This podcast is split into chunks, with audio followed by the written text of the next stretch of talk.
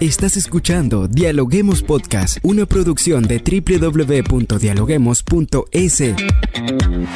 Cientos de académicos analizan, opinan y debaten. Son voces frescas que llegan a renovar la opinión pública desde una perspectiva diferente.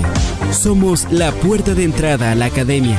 Somos el nexo de la academia con la comunidad. Escucha nuestro podcast en Spotify o a través de la web www.dialoguemos.es. A continuación, Rangira Briseño debate junto a expertos, académicos y estudiantes los temas más curiosos del planeta. Hola, ¿qué tal amigos? Como siempre les damos la bienvenida a un nuevo episodio de podcast a través de la www.dialoguemos.es. Soy Rangira Briseño y ya estoy lista para iniciar un nuevo episodio. Este 2 de febrero culmina la campaña electoral y el 5 de febrero se realizan elecciones seccionales en la nación. En específico, Ecuador realizará elecciones seccionales del Consejo de Participación Ciudadana y Control Social, un referéndum conocido como el Referéndum 2023, además de una consulta popular. ¿Qué es lo que votarán los ecuatorianos este 5 de febrero?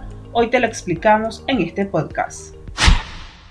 Bien amigos, y para ello se encuentra con nosotros Manuel Montero de la Universidad Casagrande. Él está con nosotros el día de hoy para analizar este contexto. Bienvenido Manuel, ¿cómo estás? Eh, muchas gracias por la invitación y saludos a todos los oyentes. Así es Manuel, como bien lo comentaba, estamos a puertas de las elecciones, quedan pocos días y quisiéramos saber pues la visión que usted tiene, qué rol juegan estas elecciones para elegir a autoridades en el Ecuador políticamente.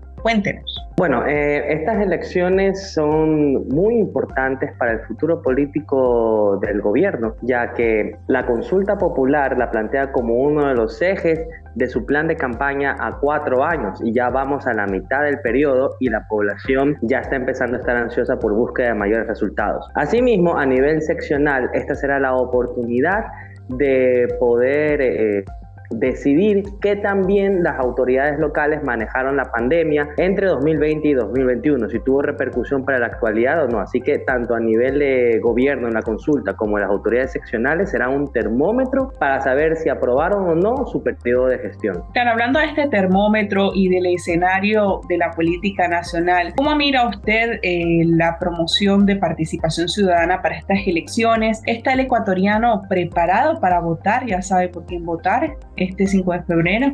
No creo que el ecuatoriano en general esté preparado, porque en el caso de las preguntas de la consulta popular, eh, los anexos que incluyen son muy técnicos y cuestan mucho tiempo para leerlos, mientras que para las elecciones seccionales eh, es una competencia en desventaja los candidatos que van a la reelección con un grupo de personas, de partidos y movimientos creados solo para las elecciones y con poca oportunidad de poder eh, lucirse. Así que el ecuatoriano en general votará a último momento o por las emociones y no creo que vaya eh, a votar con la racionalidad.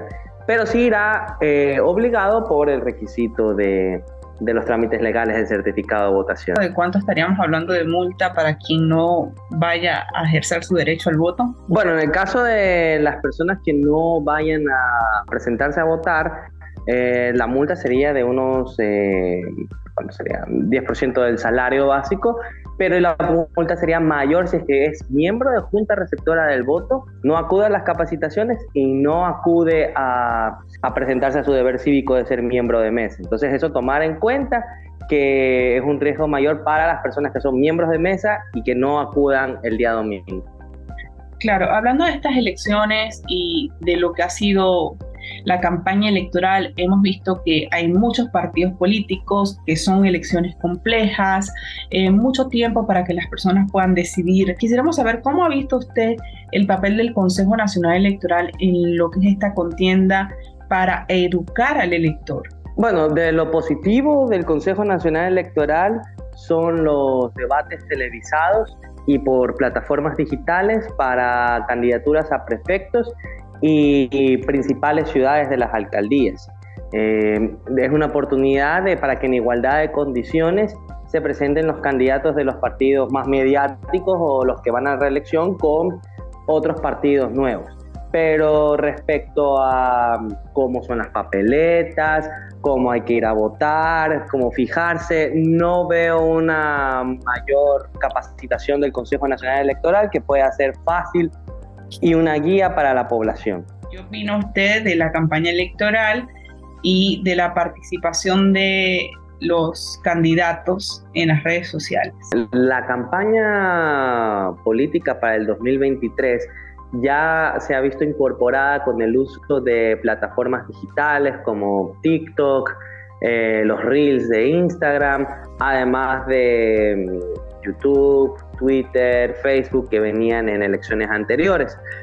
Pero se ha confundido el concepto de mercadotecnia con la de promoción de políticas. Entonces creen que por más eh, negativa que sea la noticia o que caiga en el ridículo, lo importante es darse a conocer, pero no, o sea, sí causarán rechazo en la ciudadanía, especialmente en el sector de edad centennial y millennial al que quieren llegar, porque puede combinarse eh, los argumentos concretos de una forma visualmente agradable a que simplemente caer en la payasada o en la vulgaridad que simplemente creerán que es una persona que no tiene capacidad para realizar una buena gestión. Claro, hablando de este tema, ¿nos puede explicar un poco eh, cómo sería el proceso de votar? ¿Cuánto tiempo le llevaría a una persona poder realizar el, voto y si de alguna manera usted cree que se están llevando a cabo acciones para garantizar las elecciones justas y transparentes y para evitar la violencia electoral que hemos visto en los últimos meses. Bueno, hay una papeleta para um, alcaldes en el cual se tiene que votar por un solo casillero que es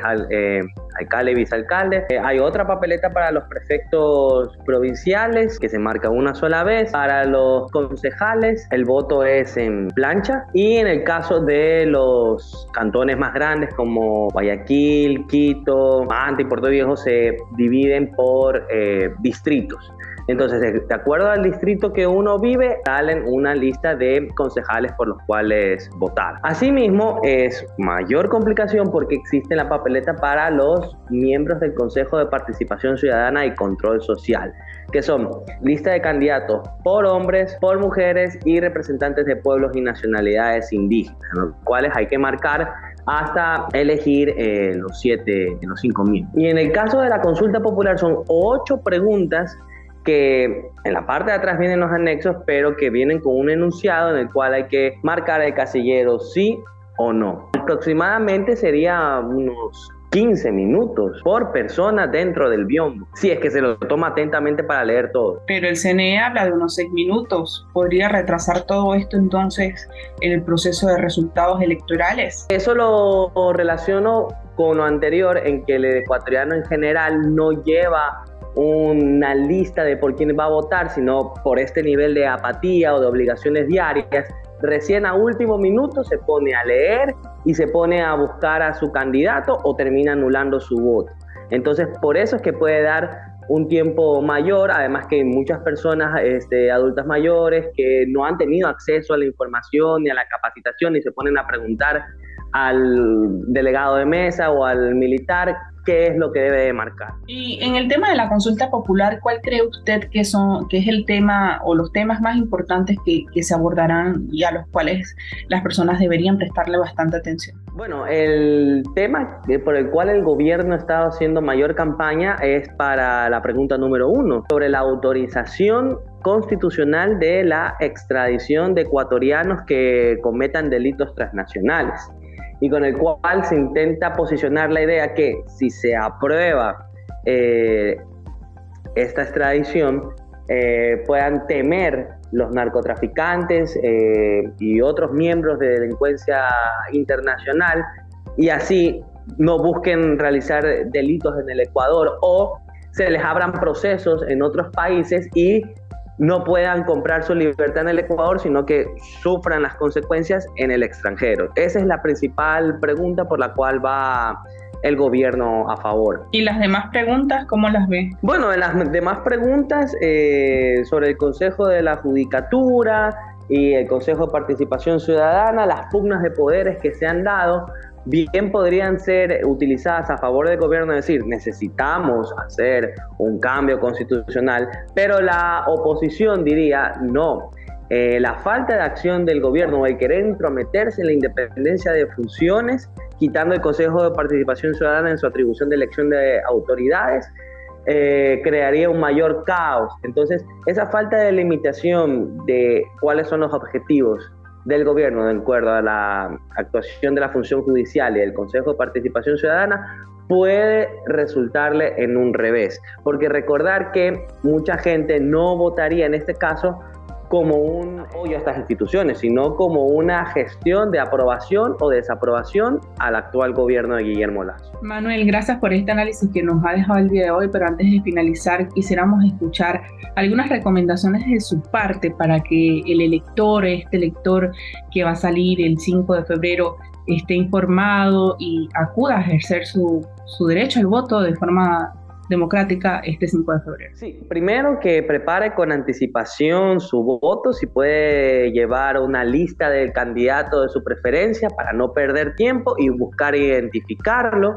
Eso es lo primero. En el caso de la consulta popular, eh, leer atentamente los enunciados de la pregunta y si es que tiene la posibilidad, leer los anexos para poder reflexionar si es sí o no en cada una de las preguntas, llevar su propia pluma, y, e informarse a través de los canales oficiales, revisar, en el caso de las autoridades seccionales, los debates que están en plataformas digitales para ver qué candidato cumple con las propuestas que ellos están buscando. O sea, más que todo informarse y para las personas adultas apoyarse de las personas jóvenes que puedan tener mayor acceso a la tecnología y puedan darles mayor oportunidad de, de información. Y asimismo a los jóvenes aprovechar la multitud de, fuentes para capacitarse y no ir simplemente por el documento o porque sea una obligación, sino con verdadero sentido cívico, ya que el futuro del país de los próximos cuatro años para la ciudad o provincia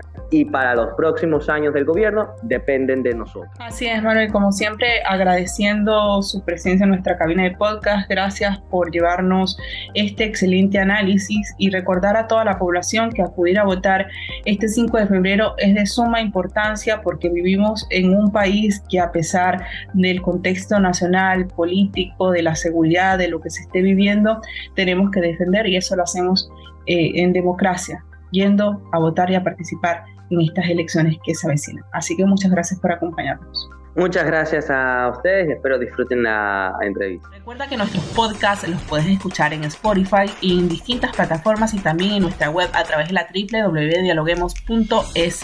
También estamos en redes sociales como arroba dialoguemosinfo. Soy Rangira Briseño y nos vemos en un próximo episodio.